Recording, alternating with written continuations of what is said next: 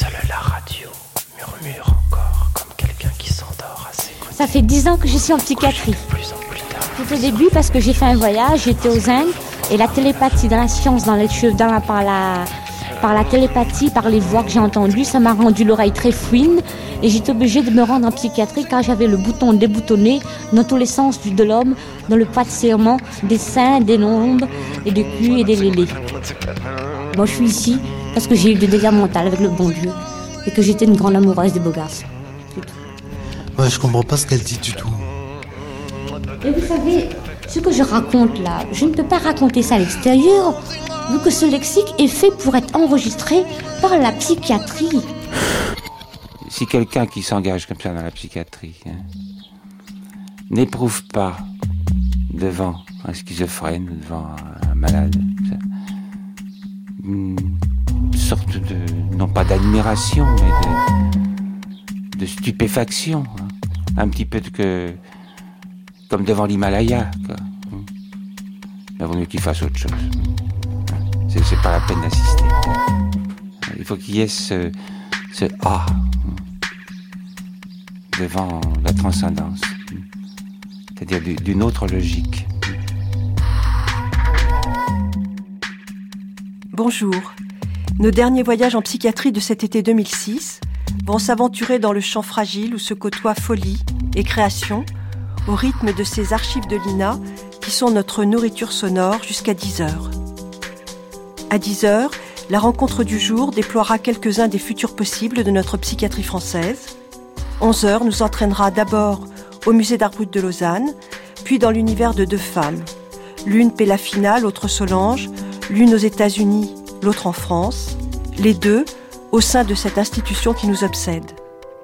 Le chagrin se battant avec quelques rares lumières, nous pénétrons dans le royaume des archives. Si vous le voulez, nous allons demander maintenant à la cabine euh, de nous faire passer euh, la bande sonore de ce film admirable de Jean Rouche qui s'appelle Les Maîtres Fous. Vous délirez, monsieur.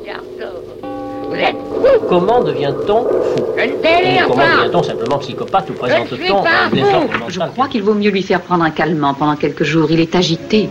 Et voici notre émission Les Grandes Conférences. Aujourd'hui, 19e rencontre internationale de Genève, La folie et le monde moderne, par le docteur Henri Hay, médecin psychiatre. Déjà, nous, sommes- nous ne sommes pas tous des malades mentaux. Être fou, c'est comme un de ces cauchemars où on essaie d'appeler au secours sans y parvenir. Qu'est-ce que c'est qu'une maladie mentale Et Ou alors l'obligation de le confronter Si on à cette autre interrogation. à appeler, Qu'est-ce que notre civilisation Personne De quelle folie se détache notre civilisation ou vers quelle folie elle va? Ce fond du problème doit être résolu par son fond. Pour ce dernier voyage en psychiatrie, nous nous aventurons du côté de certains de ceux que notre société appelle les créateurs, dans leur lien étrange à ce que la même société appelle folie. La grande figure d'Artaud croisera celle de Nijinsky et les interprétations de Michel Foucault.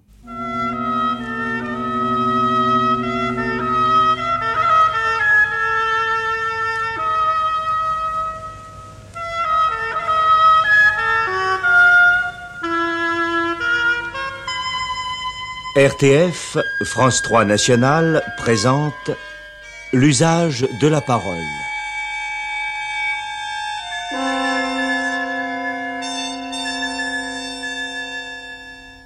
Le langage de la folie. Troisième série, par Michel Foucault. Aujourd'hui, la persécution. Réalisation Jean Dohat. Jean, mon domestique, avait un chardonneret dans une cage suspendue à la fenêtre de l'office. Je l'ai envoyé faire une course, et j'ai pris le petit oiseau dans ma main, dans ma main où je sentais battre son cœur. Il avait chaud. Je suis monté dans ma chambre. De temps en temps, je le serrais plus fort. Son cœur battait plus vite. C'était atroce et délicieux. J'ai failli l'étouffer.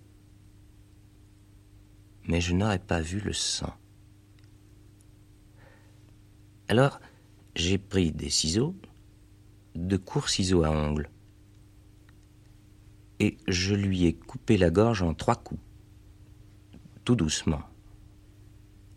Il ouvrait le bec. Il s'efforçait de m'échapper. Mais je le tenais. Oh, je le tenais. J'aurais tenu un dog enragé. Et j'ai vu le sang couler.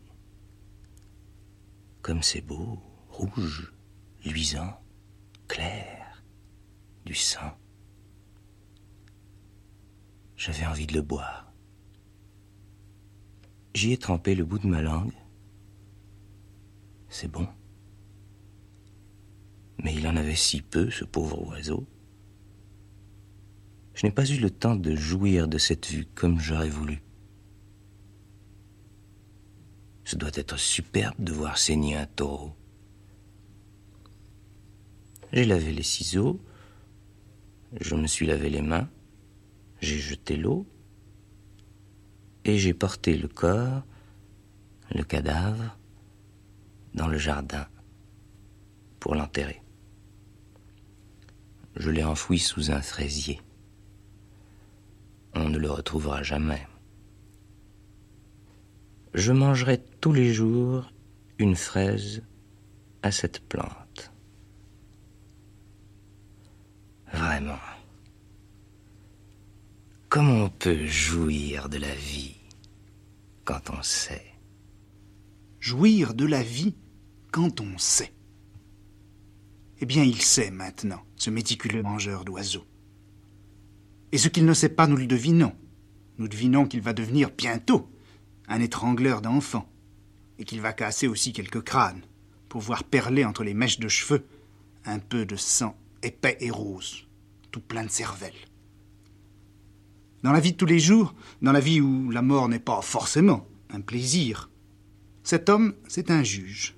Le chef, nous dit-on, d'un haut tribunal, magistrat intègre, irréprochable, connu et cité dans toutes les cours de France. Maupassant l'a inventé. En l'inventant, je crois que Maupassant a obéi probablement à une très vieille, à une très profonde loi de l'imagination.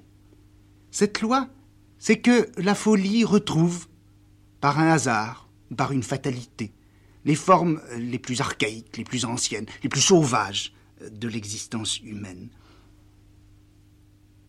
Dans la culture occidentale, le fou se profile assez volontiers, il me semble du moins, porteur d'un immense appétit de mort, d'une voracité rigoureusement bestiale. Le fou recueillerait ainsi dans son cœur démesuré la courbe entière de l'histoire et du temps. Il serait la bête primitive déchaînée dans le matin absolu. Il retrouverait le grand quadrupède qui, pour la première fois, s'est dressé, mais pour étrangler. Et puis, dans notre monde, dans notre monde imaginaire, le fou, il est aussi l'homme ultime, le dernier homme. Et c'est celui-là que Maupassant a voulu également présenter. Car son assassin, eh bien, c'est un président de cour, c'est un homme qui est tout juché sur les lois, c'est un homme qui représente la civilisation, c'est un homme qui représente toutes les limites que l'homme s'est imposées à lui-même. Et voilà que cet homme, le premier en quelque sorte dans sa cité, nous indique d'une façon inquiétante, d'une façon impérieuse, où nous allons, à quelle extrémité, à quelle fin, vers quelle abolition de l'humanité nous nous dirigeons tous, gagnant peu à peu, cheminant sourdement vers le grand retour dernier de la bestialité, quand le dernier homme mangera le dernier enfant. Mais si les juges se mettent à découper les oiseaux avec des ciseaux à ongles, si les juges se mettent à fracasser le crâne des petits enfants, alors c'est peut-être que ce qui représente dans notre civilisation ce qu'il y a de plus juste et de plus raisonnable, c'est peut-être que la loi, que la limite elle-même, sont tout investies et menacées de l'intérieur par ce grand pouvoir d'inquiétude que la folie, jusqu'à présent, détenait et était seule à détenir. Peut-être qu'après tout, la cruauté, elle n'est pas seulement du côté des fous, mais du côté du gardien. Non pas simplement du côté de ceux qui sont exclus, mais du côté même de ceux qui excluent.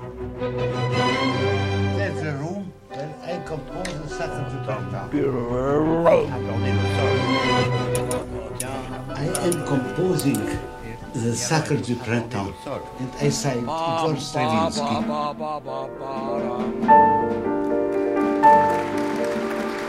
En 1919, le danseur Nijinsky sombre dans la folie. Laetitia Leguet lui a consacré un carnet de notes. Il est difficile de parler de Václav Nijinsky. Jean Cocteau. Comme la beauté, Nijinsky est un drame. Un drame et une énigme.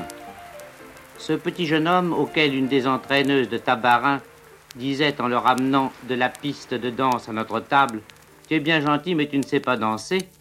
Ce jeune homme dont la musculature déformait les vêtements et dont le haut cou, sortant d'un col dur, soutenait une petite tête simiesque aux cheveux rares, ce jeune homme d'allure ingrate et bourru, car il vivait enfermé dans son rêve, ce jeune homme sortait de sa loge et entrait sous les projecteurs avec une telle beauté, une telle puissance de grâce, que les âmes les moins sensibles, que les critiques les plus rébarbatifs, se laissaient envahir par une euphorie. Tout lui était dense, l'immobilité comme le saut, et le geste, et le regard, et la manière de tourner la tête de gauche à droite, et de droite à gauche, et même le salut final qui était encore un spectacle dont le public ne se lassait pas, le rappelant et l'acclamant jusqu'à ce que ses aides et son domestique Vassili le douchassent, le frottassent et le soignassent dans la coulisse, comme un boxeur après le match.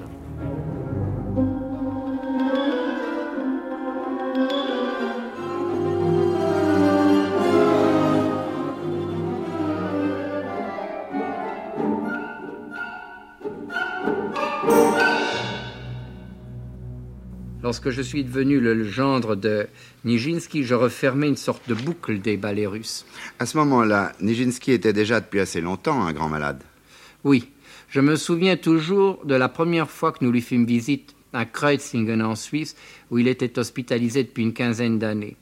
De loin, du reste, je le reconnus immédiatement, sur une chaise longue au milieu d'autres malades dans le jardin, et ce, visage qui est tellement célèbre que l'on voit dans les photos de l'après-midi d'un est porté de très loin, ce qui fait que même en arrivant, j'ai tout de suite compris que c'était lui. Et on pouvait avoir un contact avec lui, d'autant plus que je parlais le russe et je crois que c'est vraiment la seule langue qu'il ait jamais comprise. Et est-ce qu'il s'est souvenu de vous de ce jour euh, assez lointain, je crois, où vous l'aviez rencontré avec Diaghilev? Est-ce qu'il s'est rendu compte de ce que représentait ce mariage avec sa fille? Oh, très bien. Il avait un plaisir visible à voir sa fille, qu'il avait toujours adorée. Nous fîmes des promenades avec lui, et quelquefois il avait des éclairs de raison, pendant lesquels il disait des choses très remarquables sur son activité passée. Il était du reste très difficile de savoir jusqu'à quel point il était conscient et jusqu'à quel point il refusait de parler. Certes, les souvenirs n'étaient pas morts en lui. Nous allions nous en apercevoir du reste lorsque nous commençâmes à lui faire faire le traitement des chocs d'insuline qui venait d'être inventé du reste.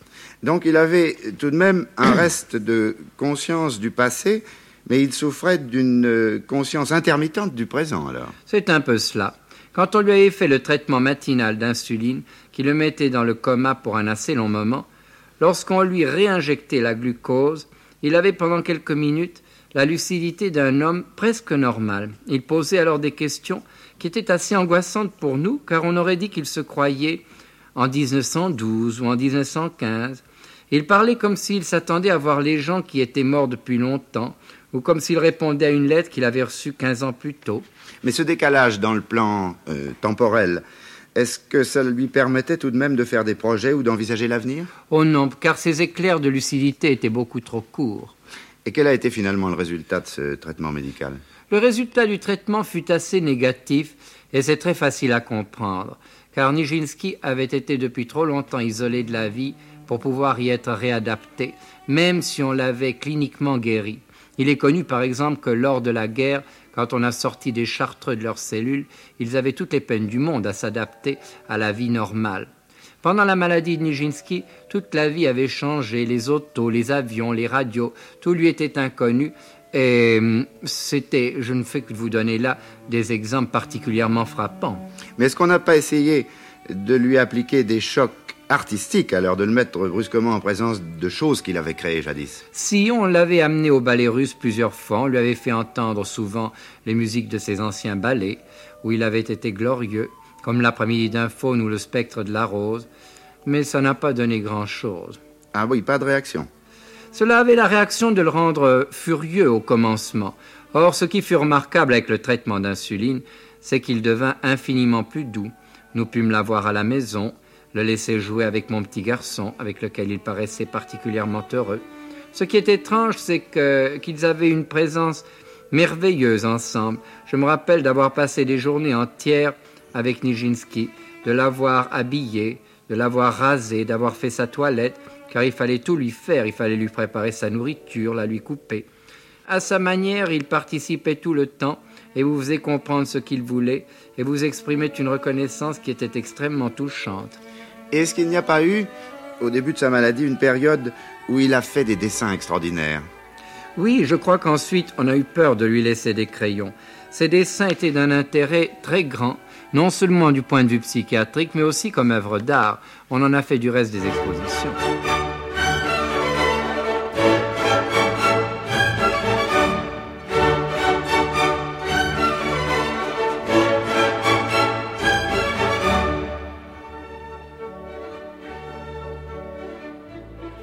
C'était un matin, je suis allé avec Diaghilev à Passy, où il habitait avec un gardien. Je l'ai trouvé couché par terre. Serge Liffard. Et je me rappelle qu'il faisait les mouvements de ses mains. Et ses doigts étaient un sang à cause de ces mouvements. Et alors, avec Diaghilev, nous avons décidé d'amener aux représentations à l'opéra pour qu'il voit Petrouchka avec Karsavina, car Diaghilev espérait toujours qu'un choc peut être une chose très utile pour sa santé. Et voilà, j'ai été son barbier, car c'est moi qui ai rasé Nijinsky, naturellement sous l'œil vigilant de son maître infirmier. Je me rappelle cette impression très douloureuse, c'est que son infirmier était très brutal avec lui. Et c'est par peur, en somme, que Nijinsky était calme. Le soir même, euh, je l'amène dans une loge euh, à l'opéra, je l'installe avec ses amis, et immédiatement, parmi les spectateurs, il s'est passé cette nouvelle Nijinsky est dans la salle, et pendant l'entracte, il y avait une foule de ses admirateurs qui passaient à côté juste pour et voir, mais était toujours absent, et en 50, il est mort.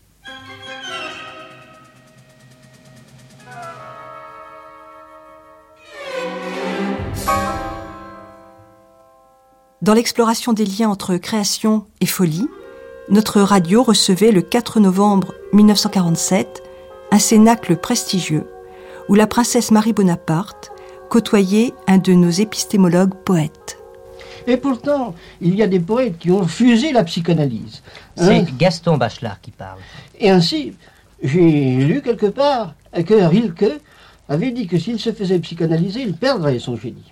C'est déjà une indication psychanalytique. Le docteur Lebas a l'air de protester. Oui, je proteste énergiquement, parce que ça, c'est la crainte qu'expriment tous les artistes qui viennent en un traitement analytique. Ils ont, une, ils ont une véritable terreur d'être gâtés, d'être modifiés, abîmés par l'analyse, et surtout, ils ont peur de perdre leur talent artistique. Vous pensez qu'ils ont peur de la vérité?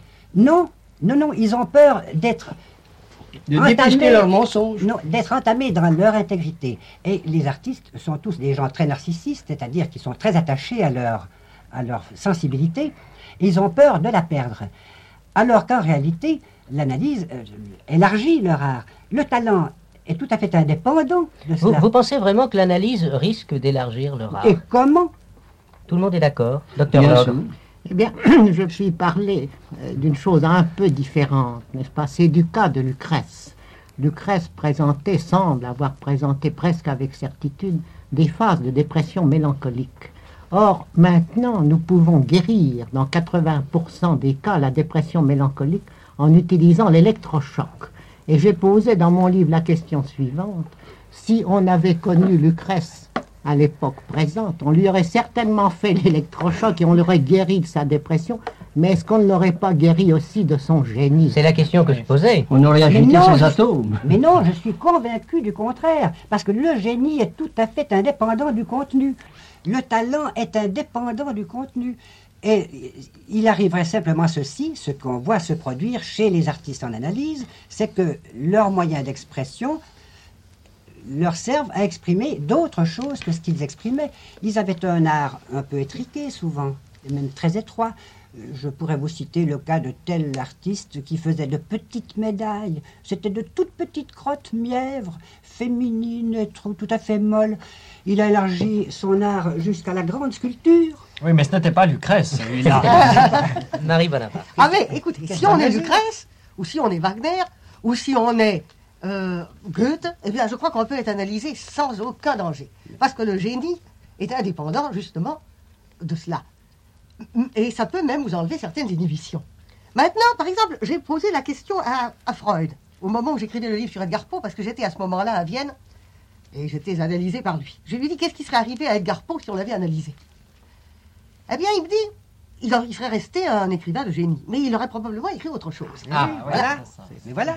Il Mais oui. probablement- mais il serait resté un écrivain de génie. Mais il aurait écrit autre chose, et est-ce que vous avez le droit, vous, psychanalyste, de changer le cours du- d'une inspiration, de changer le cours d'une œuvre? Mais c'est comme la vie.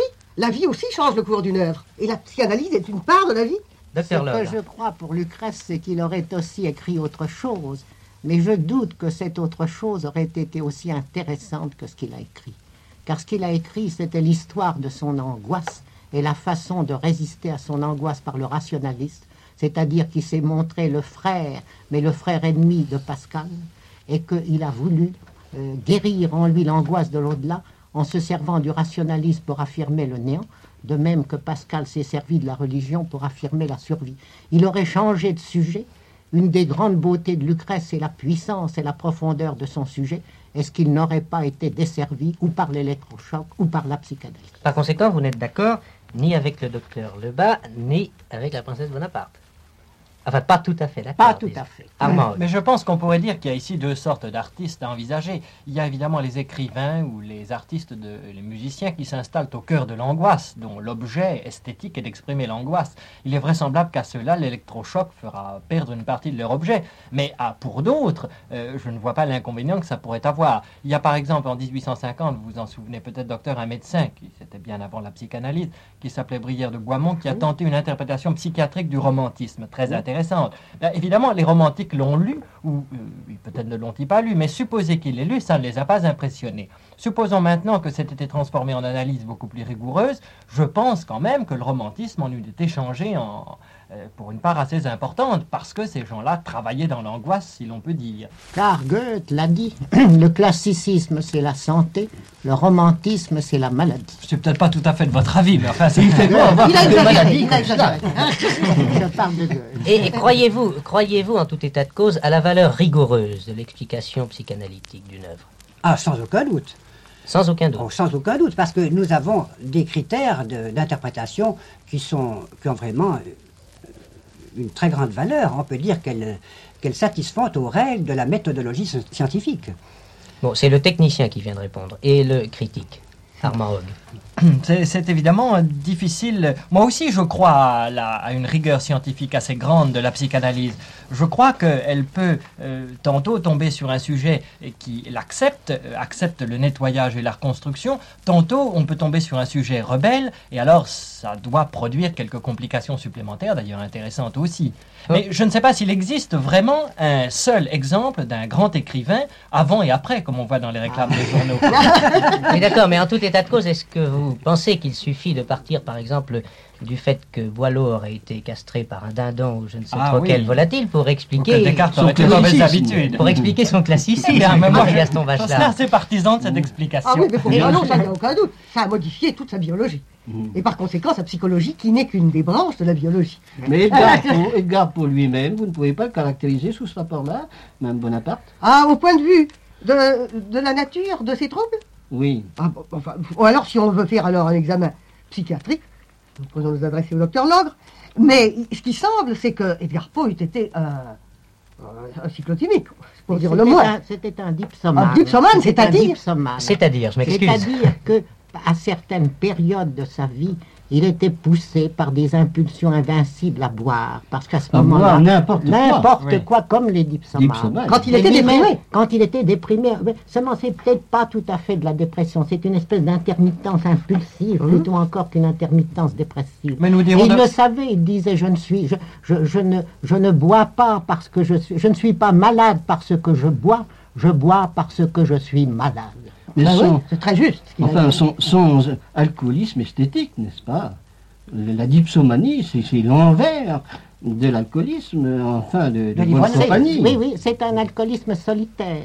C'est un alcoolisme auquel on se livre jusqu'à rouler sous la table. Et en buvant n'importe quoi, y compris de l'essence, du vernis ou de l'encre. D'ailleurs, il suffisait de très peu de choses pour que Edgar Poe fût ivre. Mais il lui fallait pas grand-chose. Car les dipsomanes sont souvent des non-résistants à Oui. l'alcool. sont des fils d'alcooliques, sont des dégénérés. C'était un fils d'alcoolique sont des dégénérés. Son père était mort déjà alcoolique. Alors ils ont l'alcoolique impulsif et l'alcoolisme intolérant. Il me semble que nous nous écartons des œuvres. C'est ce que j'allais dire. En tout cas, moi, si vous me le permettez, je voudrais vous poser une question. Si l'on admet, comme nous l'a dit le docteur Logre et comme nous l'a confirmé Armagh, que la psychanalyse peut, dans certains cas, changer l'orientation d'un génie, d'un certain génie, la question se pose tout de même de savoir si on a le droit de faire ça.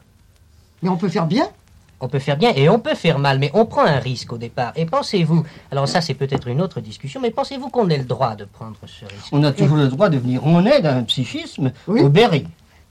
Et on peut par conséquent faire des œuvres avec le souvenir de ses fautes. Armog. Je pense que le problème est exactement le même pour un professeur ou pour un médecin de quelque catégorie qu'il soit, car un professeur change aussi le psychisme de ses élèves. Alors aurait-on le droit de changer le psychisme du professeur? On a le droit? Docteur Logre. De même, lorsqu'il s'agit des intermittents, vous savez qu'en Allemagne, on stérilise les intermittents. Oh. Or, or, or, il, il est très possible et probable que se livrer à cet acte, ce serait supprimer une grande partie des hommes de génie. Heureusement que je n'ai pas répondu. Maintenant, il ne faut pas, il faut pas oublier qu'on ne fait pas la contre-épreuve en médecine. On ne fait jamais la contre-épreuve. Nous ne pouvons pas savoir ce qu'aurait donné Descartes s'il avait été analysé, mais assurément, et ça j'en suis convaincu, il n'aurait jamais écrit le discours de la méthode, qui a empoisonné des générations de Français. Ah, je suis bien bien Ce n'est pas le professeur de philosophie de la Sorbonne qui vous écoute. Mais par exemple, Pascal, si on l'avait analysé, eh bien, il est probable que son œuvre aurait été plus, plus solide encore. Oui, elle aurait peut-être séparé le génie religieux du génie J'allais le névrosé. dire. Et ça aurait pu être avantageux. Aurait-elle eu la sombre ardeur qui nous émeut Maintenant, si on avait analysé Léon Blois, euh, qui a une, une façon de génie, eh bien, il est évident qu'il n'aurait jamais écrit Le désespéré, La femme pauvre, Quatre ans de captivité à Cochon-sur-Marne, et Le mendiant ingrat, etc. Toute l'œuvre de Léon Blois, et là, ça répond encore à votre question, y a-t-il des certitudes dans l'interprétation analytique? Toute l'œuvre de Léon Blois est, axée sur son crime. C'est celui qu'il dénonce à l'entrée du désespéré. Quand vous recevrez cette lettre, mon cher ami, j'aurai achevé de tuer mon père.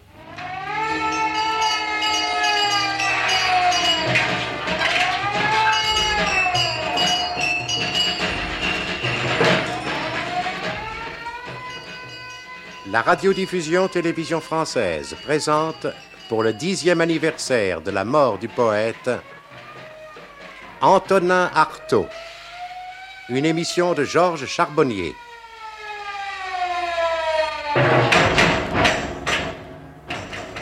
Avec le témoignage de Jenica Athanasiou, Arthur Adamoff, André Masson et Paul Thévenin.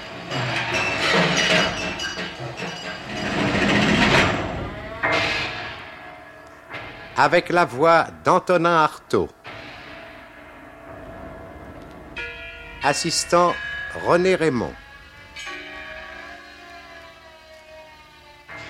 Réalisation Georges Gravier.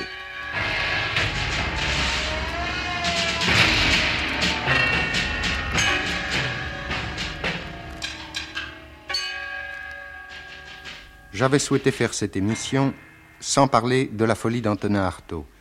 J'emploie ici le mot folie, qui est un mot exécrable, mais dont l'avantage est d'être court et d'évoquer un univers. Des amis d'Antonin Artaud, parmi les plus fidèles, nient cette folie. Je maintiens qu'il faut en parler, qu'il ne faut peut-être parler que d'elle, car l'existence d'Antonin Artaud est de nature à bouleverser toutes les conceptions actuelles de la psychiatrie. Elle est de nature à réhabiliter la folie et plus, de nature à faire intégrer la folie dans le domaine des richesses de l'homme. Tout au long de son œuvre, Antonin Artaud a énuméré ses pères.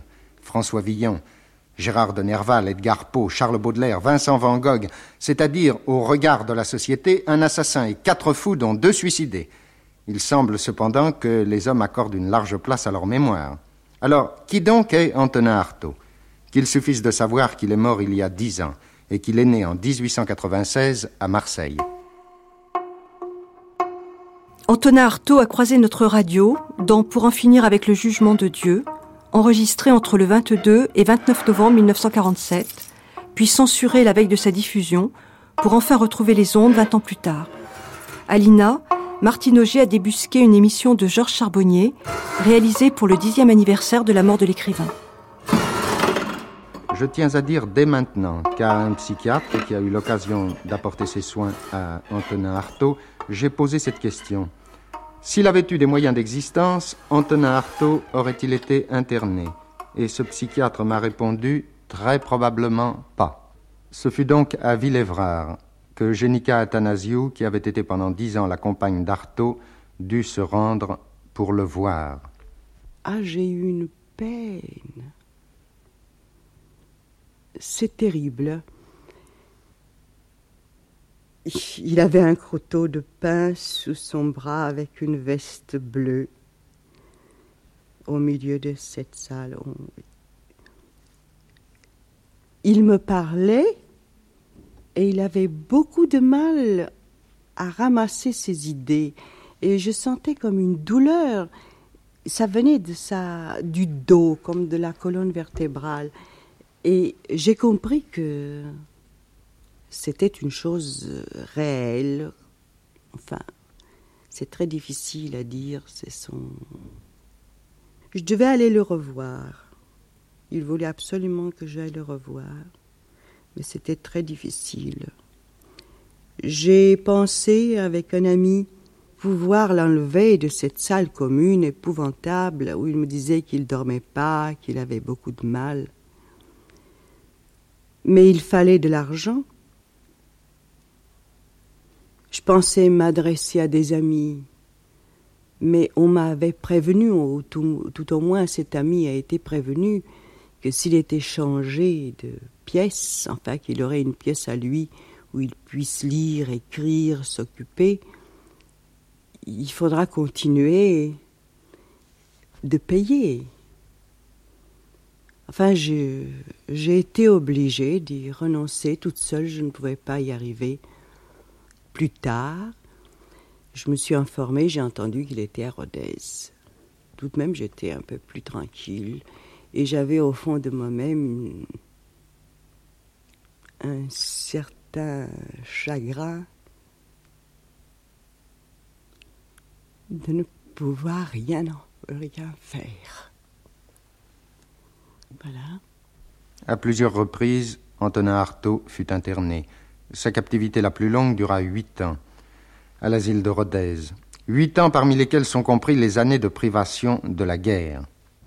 C'est à Rodez, Arthur Adamov, que vous vous êtes rendu en compagnie de Marthe Robert pour obtenir la libération d'Antonin Artaud.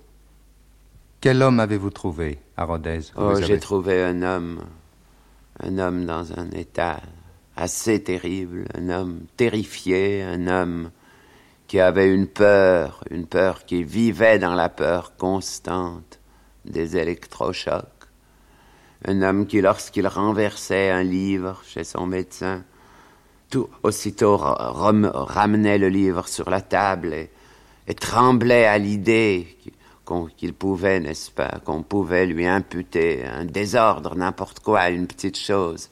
Nous avons trouvé, Marthe Robert et moi, quelqu'un qui nous a, enfin, réellement serré le cœur. A-t-il été martyrisé? Martyrisé, c'est difficile de le dire. En tous les cas, il y a eu une, une comment dirais-je, une incompréhension psychologique assez grande parce qu'on lui disait, certains lui disaient, n'est-ce pas, si vous ne faites pas ceci, comme on dit aux enfants, vous aurez un électrochoc, ce qui, évidemment, ne devrait pas se faire. Absolument pas. La médecine soudoyée ment chaque fois qu'elle présente un malade guéri par les introspections électriques de sa méthode. Je n'ai vu, moi, que des terrorisés de la méthode, incapables retrouver leur moi. Qui a passé par l'électrochoc du bardeau et le bardeau de l'électrochoc ne remonte plus jamais de ses ténèbres et la vie a baissé d'un cran. J'y ai connu ces moléculations souffle après souffle, du râle des authentiques agonisants. Je suis présent, je vis, je travaille, de plus. L'électrochoc, comme le bardeau carré des larves, il fait de tous les états pulvérisés, pulvérisés du patient, de tous les faits de son passé, des larves inutilisables pour le présent et qui ne cessent d'assiéger le présent. Or, je le répète, le bardeau, c'est la mort. Et la mort n'est qu'un état de magie noire qui n'existait pas il n'y a pas si longtemps. Créer ainsi artificiellement la mort, comme la médecine présente l'entreprend, c'est favoriser un reflux du néon qui n'a jamais profité à personne et dont certains profiteurs prédestinés de l'homme se repaissent depuis longtemps, en fait, depuis un certain point du temps, lequel, celui où il a fallu choisir entre renoncer à être homme ou devenir un aliéné évident. Mais quelle garantie les aliénés évidents de ce monde ont-ils d'être soignés par d'authentiques vivants? Docteur, vous tenez à conserver l'anonymat. En votre qualité de psychiatre, vous avez eu l'occasion d'approcher Antonin Artaud. Sous quel angle Antonin Artaud vous intéresse-t-il? Lorsque nous parlons de folie, nous avons euh, toujours l'impression qu'il s'agit d'une situation humaine où toutes les valeurs de la personnalité sont, pour ainsi dire, annulées. Lorsqu'on a pu approcher Antonin Artaud, on s'aperçoit que loin d'être une annulation de toutes les valeurs humaines, euh, la folie euh, est en quelque sorte une sorte de révélateur de, valeurs et de, de sentiments, de vérités euh, extrêmement importantes.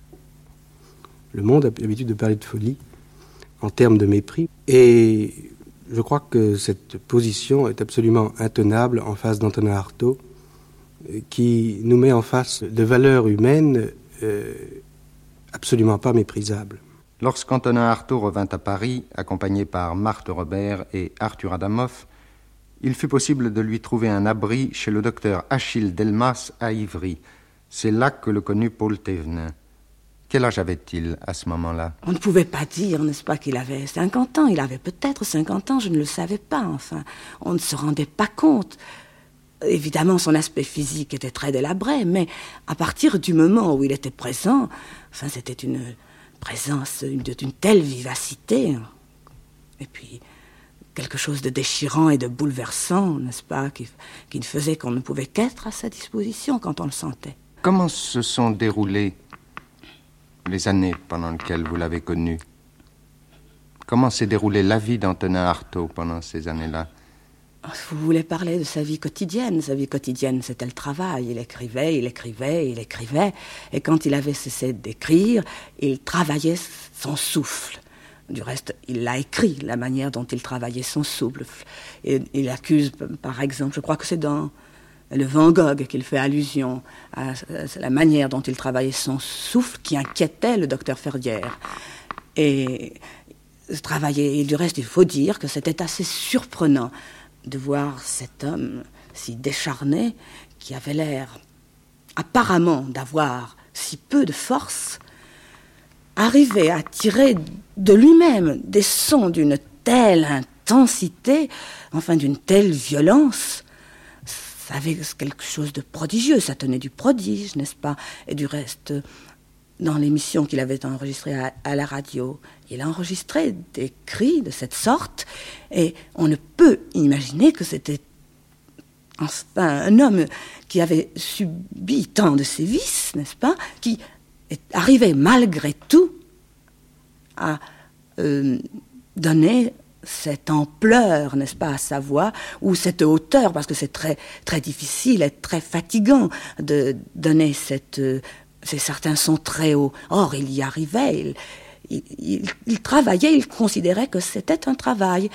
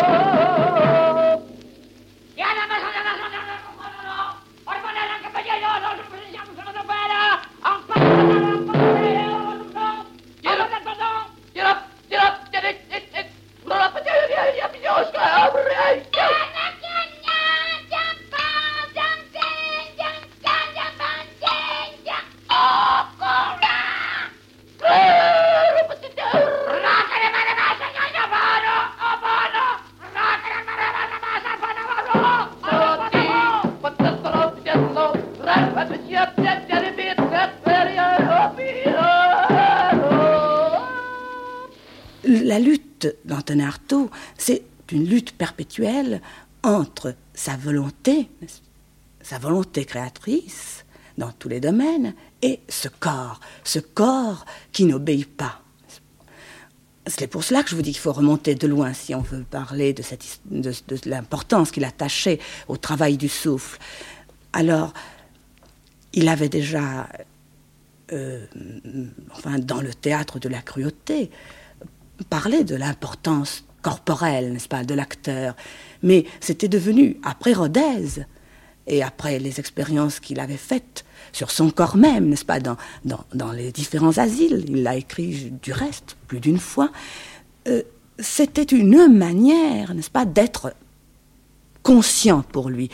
La connaissance du corps est une forme de conscience, et il l'avait à un tel point que dans ses derniers textes, il parlait souvent de la bête qui le rongeait, et quelque temps avant sa mort, il, les souffrances qu'il avait, c'était devenu plus fortes, n'est-ce pas? Il présentait des signes inquiétants euh, physiquement, et je l'avais amené moi-même chez le professeur Mondor.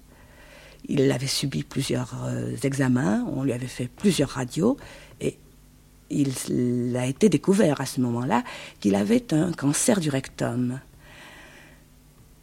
Il, ne l'a pas su, évidemment. En tout cas, cela ne lui a pas été dit. C'était inopérable et il était inutile de le lui dire. Mais quand on songe qu'il écrivait, n'est-ce pas, qu'il y ait une bête lui rongeait l'anus, on pense qu'il avait cette connaissance, il était arrivé, n'est-ce pas, à cette connaissance extrême de son corps, qui est tellement stupéfiante que je ne peux que le constater, enfin. Comment se sont déroulées ces dernières années? Est-ce que sa puissance créatrice a été altérée? Absolument pas, absolument pas. La puissance créatrice a été altérée, d'après ce qu'il disait, par les électrochocs. Euh, il a du reste écrit un texte qui se trouve à la fin d'Artaud le Momo sur euh, l'électrochoc et la manière dont il transforme la conscience. Sa personnalité avait été changée, on lui en avait donné une autre. André Masson. Qui est Antonin Artaud? Artaud, c'est un météore. Je commence tout de suite par une image, et surtout par une image convenue. C'est un météore. Il avait toutes les habitudes d'un météore. Jamais il n'a pu souffrir son entourage. Je dis ça, notez bien, pas péjorativement. Son génie, c'était cela. C'était de faire le vide autour de lui. Son propre enracinement dans, la vision noire qu'il avait du monde, noir et pas noir seulement, enfin, à la fois de nuit et de feu, faisait que, évidemment, il était comme un météore. On ne pouvait le comparer à personne. Son comportement était toujours imprévu, quoique dans une ligne très très tenue par Artaud, pas beaucoup d'écart, je crois bien. Mais il arrivait et partait. Hein. Vous saviez jamais pourquoi il allait partir, ni pourquoi il allait arriver. Moi, par exemple, rue Blomet, à ce moment-là, il n'y avait pas encore le surréalisme, pas du tout même. C'était Dada, Dada finissait, euh, littérature euh, commençait euh, à intéresser pas mal d'entre nous, comme je vous l'ai déjà dit. Mais Artaud, par exemple, euh, mon atelier n'avait pas de, avait une porte, mais cette porte n'avait pas de serrure. La serrure était cassée, enfin on pouvait entrer comme ça. Entrait à 3 heures du matin pour me réveiller, pour me poser une question. Vous voyez que son comportement, déjà, est météorique. Ouais, c'est toujours pour moi, en tout cas, disons, mais un météore, c'est peut-être pas assez dire, c'était une comète. Alors il arrivait, la comète se mettait à parler. Il fallait répondre tout de suite. Ah, pas attendre le petit déjeuner, non, non, non, tout de suite, maçon, tout de suite. Je viens vous demander aujourd'hui si vous pensez que je suis plus grand acteur que grand poète, plus grand poète que grand dessinateur. Enfin, ça peut être des questions aussi personnelles, ou alors des questions d'angoisse. Un jour, par exemple, il est venu aussi me réveiller pour me dire, écoutez, je n'ai pas pu y tenir. Il y a quelque temps, nous parlions de l'imagination dans un, dans un café, c'est de ma gauche, je m'en souviens très bien. Et au moment où je vous ai dit, il y a tout de même une chose qui est magnifique, c'est l'imagination. Elle, elle est pure. Et j'avais peiné Artaud en disant, même pas. Même pas ça. Tout est impur et c'est ça la beauté du monde. Enfin, c'était un homme exigeant, exigeant, exigeant. Exigeant du monde, de tout, exigeant de tout. De lui aussi, certainement, car euh, je, ne- vois pas chez lui, je ne peux pas voir un seul acte de dérobade, jamais. Il allait jusqu'au bout, mais au bout, c'est toujours la mort. Mais c'est un homme qui n'avait pas peur d'aller vers l'issue. Cette issue qui est la même pour tous. Par là, il est grand pour tous les hommes. Et il a su assumer la cruauté du destin. En somme, je dis là encore une fois un mot, un mot nietzschéen, n'est-ce pas? Est-ce qu'il aurait toléré des disciples? Mais il n'est pas question. Ou plutôt, alors comme Zarathustra, il aurait dû leur dire tout de suite tuez-moi. Ça revient au même. hein? Car Zarathustra ne peut pas avoir de disciples. C'est là une des pensées profondes de Nietzsche. Zarathustra est condamné à mort. Comme le, vous savez, ces prêtres antiques dont parle Fraser, qui, ce prêtre qui avait la plus haute fonction, mais qui devait mourir de mort violente à un moment qui ne lui était pas, un moment qui ne lui était pas annoncé. Il y avait un meurtrier qui rôdait toujours et qui devait le tuer. Alors là, il pouvait assumer le divin. L'homme, quand on ne le tient pas, est un animal érotique. Il en lui un tremblement, un, tremblement inspiré. Une espèce de pulsation productrice de bêtes sans nombre, qui sont la forme que les anciens peuples terrestres attribuaient universellement à Dieu. Cela faisait ce qu'on appelle un esprit. Or, Cet esprit venu des Indiens d'Amérique. Ressort un peu partout aujourd'hui. Des allures scientifiques qui ne font qu'en accuser l'emprise infectieuse morbide. L'État accusé de vice, mais d'un vice qui pullule de maladies, de microbes et de maladies. Parce que rien tant que vous voudrez, mais ce qu'on a appelé des microbes, c'est Dieu. Et savez-vous avec quoi les Américains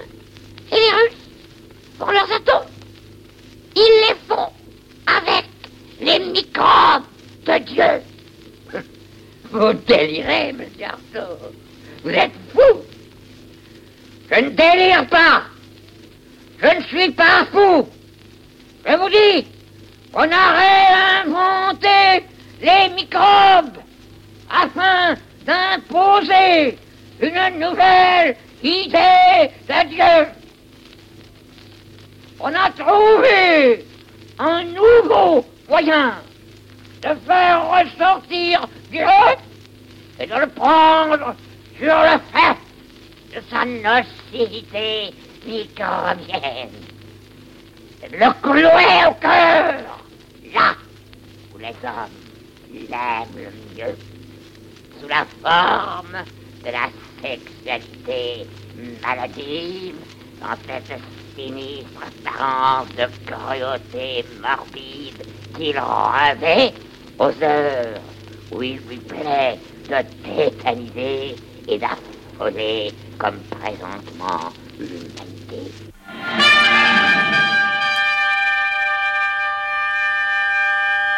Ainsi s'achève notre voyage dans les archives de l'INA. Dans quelques instants, une cinquième rencontre posera les interrogations du futur de la psychiatrie.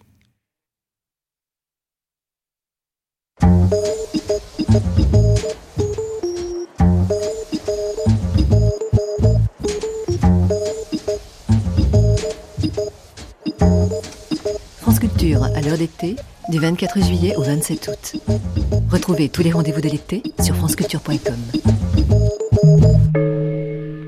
C'est Timon de Flionte qui est le premier à, associer euh, Épicure à, un- porc, et ce, du vivant d'Épicure. Donc la mauvaise euh, réputation, elle est finalement euh, aussi ancienne qu'Épicure, et vraisemblablement parce qu'il a renvoyé le plaisir au ventre, on a considéré que le ventre c'était le bas-ventre, le bas-ventre c'était la sexualité, et qu'immanquablement l'épicurisme invitait à la débauche. Contre-histoire de la philosophie, Michel Onfray poursuit le cap d'un voyage amorcé il y a maintenant 4 ans. Cet été, les ultras des Lumières. Derrière la carte postale des Lumières, écrite juste après la Révolution, quand l'université du XIXe siècle célèbre ceux parmi les penseurs qui préparent son issue libérale, Voltaire, Diderot, Rousseau, existe une autre histoire impliquant d'autres philosophes. De Jean Mélier à Maupertuis, de la Métrie à Helvétius, Holbach ou Sade, dans le rond de lumière cet été, les ultras, du lundi au vendredi jusqu'au 25 août à 19h. Dix écrivains étrangers, dix parcours, une multitude d'univers, dix écrivains et à travers leur voix, un regard sur la réalité de leur pays, les rapports entre l'histoire et le présent, leur propre histoire et celle à laquelle ils appartiennent. La bibliothèque étrangère, chaque samedi et dimanche, jusqu'au 27 août à 20h. Les grandes traversées thématiques, deuxième partie.